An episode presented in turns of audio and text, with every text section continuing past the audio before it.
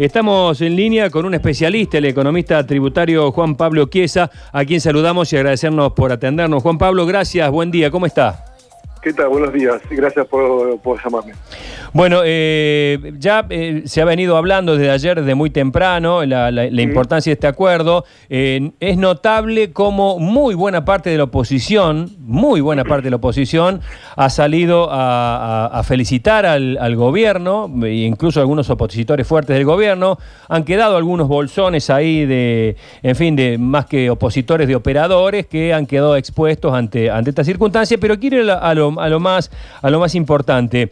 Eh, en, la vida cotidiana de los argentinos, eh, en el futuro inmediato y a, futuro un poquito más largo, ¿en qué cambia este acuerdo? Bueno, sí, vamos al tema más importante, ¿no? Que tiene que ver que qué afecta el acuerdo que logró el, eh, ministro Martín Guzmán frente a los acreedores privados. lo que va a traer a consecuencia para el sector de la economía laboral, la economía doméstica, ¿no? Para el ciudadano de pie, primero que los tres aspectos fundamentales son una, una retención y un basamento en cuanto a la demanda de dólar. ¿no? Vamos, de hecho ayer bajó 7 puntos el dólar y el objetivo es que el dólar blue esté más eh, paritario en lo que tiene que ver con el dólar oficial. Ayer tuvo una, una detracción el dólar blue y eh, eso va a producir ¿no? que la demanda de dólar fluya y que sea más parital con el tema del dólar oficial. Asimismo, el presupuesto 2019 generó un 21% de gasto público de los intereses de la deuda. Eh, negociados esos intereses, lo que va a generar el presupuesto 2020 es que ese gasto público provoque un alivio fiscal un alivio fiscal para que la reforma tributaria que se viene sea más amena. Y lo más importante que esto va a generar una detracción, y esto es para el bolsillo de los argentinos y las argentinas, ¿no? el ciudadano de pie, en los precios. ¿no? Eh, esto va a generar un efecto boomerang ¿no? que se ve en la economía, en los mercados, y va a generar una detracción en los precios. Eh, sin salvaguardar siempre los remarcadores, ¿no? pero en líneas generales va a generar una detracción de los precios al consumidor, ¿eh? va a generar un impacto positivo en el mercado. Eh, esperemos que sea a corto plazo, se espera para diciembre una reactivación de la economía, una confianza en el mercado y bueno, seguramente eh, esto genera en la, ciudadanía argentina este, un poco de alivio más que nada fiscal, impositivo y tributario. esto, digamos, en lo teórico... Eh, suena bárbaro. Eh, la Argentina siempre es un caso eh, particular y el mundo lo mira como un caso particular. Todas estas posibilidades, estas variables, esto, no variables, sino hechos concretos que está citando, ¿pueden darse dentro de la Argentina o hay que analizarla dentro de nuestro marco propio? No, no, hay que analizarlo más, en el marco propio, ¿no? teniendo en cuenta de que esto es un agujero que la Argentina tenía que no solo le provocaba la, detracción en cuanto a los organismos internacionales, sino también a poder trabajar una reforma tributaria que lleve un alivio fiscal más que nada a los impuestos que van trasladados a los precios. Eh, recordemos que el presupuesto que está en el Congreso han hecho marcha atrás a la detracción del IVA a la leche en los productos más esenciales y esto va a generar que la Argentina pueda trabajar la baja de impuestos, más que nada en los productos esenciales que consumen todos los argentinos y las argentinas.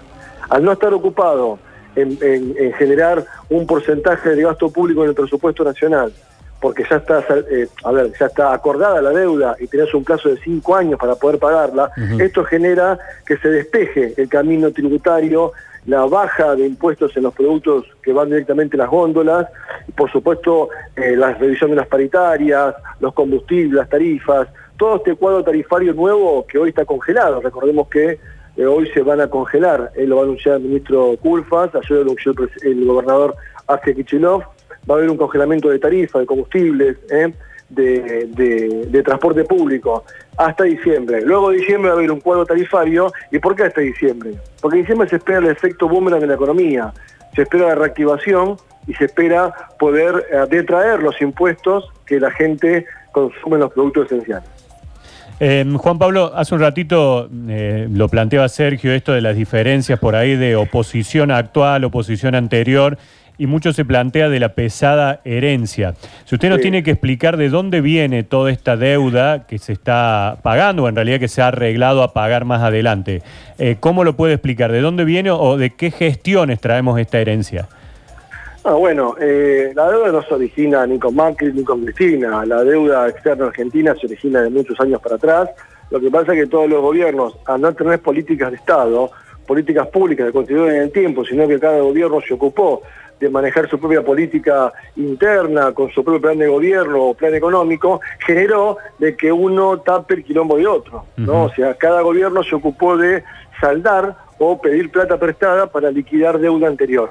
Eh, la herencia siempre es anterior, nunca es de un solo gobierno. Si bien el anterior gobierno tomó una, deuda histórica importante que generó un importante agujero fiscal, generó un agujero fiscal en las arcas del ANSES, en las arcas del PANI, porque el gobierno anterior lo que hizo fue eh, eh, apostar mucho al bono, ¿no? al bono a futuro, este, vaciando algunos organismos porque eso es una realidad, ¿no? El, ANSES, el fondo de compensador de ANSES lo, ha vaciado rotundamente eh, en los últimos dos años. Por ese motivo, esto genera que cada gobierno utilice estas políticas. Esperemos que este gobierno eh, no tome plata prestada para poder saldar esta deuda cinco años y tampoco para la que falta, ¿no? Porque falta la negociación con el Fondo Monetario Internacional. Si bien es una negociación más fácil, ya se rumorea que va a pedir plata prestada para saldar esta deuda y lo que financió. Esperemos que se pueda pagar con dólar genuino, ¿eh? con exportaciones que la Argentina va a tener que empezar a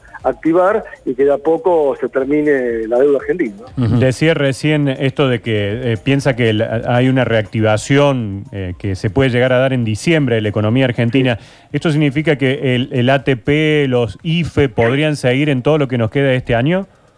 El ATP hasta diciembre está, ya, está anunciado, ya está. hasta diciembre. El de, el de junio que se paga el 14 de agosto está en forma subsidiada y también en forma de préstamos con tasa lana 7.5%. Va a continuar hasta diciembre. El IFE, el IFE 3, que llega a 9 millones de argentinos y argentinas, el 3 ya lo tenemos oficial, el 4 se está elaborando y por qué no un quinto para diciembre. Las políticas estatales de programas asistencialistas van a seguir continuando hasta mes de diciembre. No va a haber diferencia en esas cuestiones, porque cuando la cuarentena esté durando, el, Estado va a estar presente en esos aspectos. Lo que tienen que generar, que se está trabajando, es en un plan de generar trabajo. ¿eh? Por ejemplo, el plan Procrear, que ayer se adaptó, porque es un plan que adaptó su normalidad, no es un plan nuevo, sino que se adapta, no apunta tanto a la adquisición de vivienda, sino apunta más a la refacción, a la construcción. ¿Por qué? Eso genera empleo. Porque si vos obtenés un préstamo de 150 mil mangos para refaccionar tu casa, vas a contratar a un arquitecto, o un plomero, o un electricista, o un albañil. Eso genera trabajo. Entonces, es claro las políticas de generar trabajo del gobierno y los planes que diferentes ministerios están trabajando y esperemos que de acá a diciembre se pongan en práctica para generar por lo menos 200.000 puestos de trabajo más, que se espera como base, 300.000 tiene como base el plan potenciar y 700.000 el tope, para recuperar por lo menos la caída del empleo en época de cuarentena. Eh, me da la sensación de que eh, por primera vez en muchísimo tiempo, y cuando digo muchísimo tiempo no, no lo circunscribo a ninguna administración en especial, en muchísimo tiempo, Argentina ha sido tomado en el mundo financiero internacional con mucha seriedad. Eh, dependerá también de la Argentina lo que sucede ahora en más, digamos. Esto es con una reducción importante en el, en el pago de, del compromiso contraído, hay un compromiso hacia adelante y ese compromiso hay que, hay que pagarlo. Digamos, eh, se espera que eh, a, futuro Argentina reúna las condiciones para pagarlo y no volver a lo de siempre, a, volver a, pedalear, a, pedir, a pedir disculpas y esas cosas. Internacionalmente se lo tomó Argentina con seriedad en el momento de que tomó el toro por las astas en cuanto a la cuestión sanitaria, que bueno, no solo es modelo de la, de la OMC, sino de algunos países también. El IFE, el IFE ha sido tomado por 14 países argentinos, la comisión... Ay, se está, eh, Juan Pablo se está cortando. Eh, bueno, la Organización Internacional del Trabajo, junto con la Comisión de Seguridad Social, reconoció a la Argentina y al IFE como uno de los mejores programas del mundo. Eh, hay un reconocimiento internacional por cómo se llevó a cabo esta cuarentena. Asimismo, también se tomó muy atento eh, cómo se llevó a cabo la deuda, la negociación. Una Por última- ese motivo, Sí. este, es importante que los organismos sigan teniendo en cuenta a Argentina con esta seriedad para seguir adelante. Una última, Juan Pablo, con respecto a lo que decía de lo, del plan Procrear. eh, deja atrás, digamos, el sistema de UVA, la fórmula de cálculo es de la variación salarial. Aquellos que tienen créditos UVA, ¿pueden tener alguna novedad para salir de ese sistema, que haya alguna modificación? No, todavía no, no hay novedades para el sector, eh, los que ya tuvieron crédito. Todavía Bien. nada, bien. No. Eh, Juan Pablo Chiesa, muchas gracias por este contacto. Un fuerte abrazo, muy amable. Gracias a ustedes, hasta luego. Hasta luego.